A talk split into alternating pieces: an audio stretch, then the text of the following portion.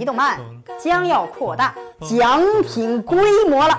十月份开始，我们增加了奖品种类，同样是每周十位点赞留言的幸运粉丝，可以选择奥特曼组合玩偶、奥特曼变身器、熊出没的毛绒玩具以及日漫与美漫的周边。有没有让你心动的呢？快快点赞留言转发吧！大家好，欢迎收看离动漫。我想罗伯奥特曼大家也一直追着看，非常期待剧情的发展。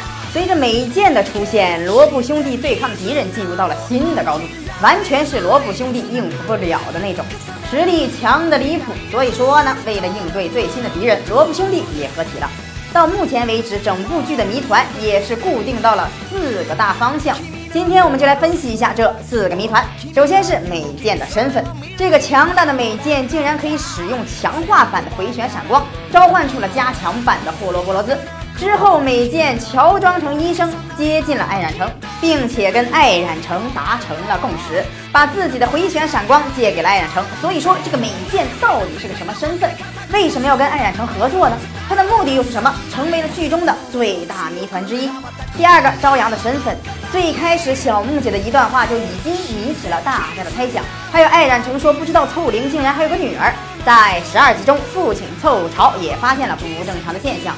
因为照片与记忆中的场景完全不符，并且开始怀疑自己的记忆，所以我之前猜测妹妹也是个外星人，跟艾冉城一样，只不过她是为了帮助奥特曼而存在的。美剑跟朝阳也有一段话，这也让我觉得二人可能是一个星球的外星人。朝阳的谜团也是罗布奥特曼中最让人期待的谜团。第三个，两兄弟的妈妈在哪里呢？凑灵从罗布奥特曼一开始就没有露过脸，就连在回忆中也没有露过脸。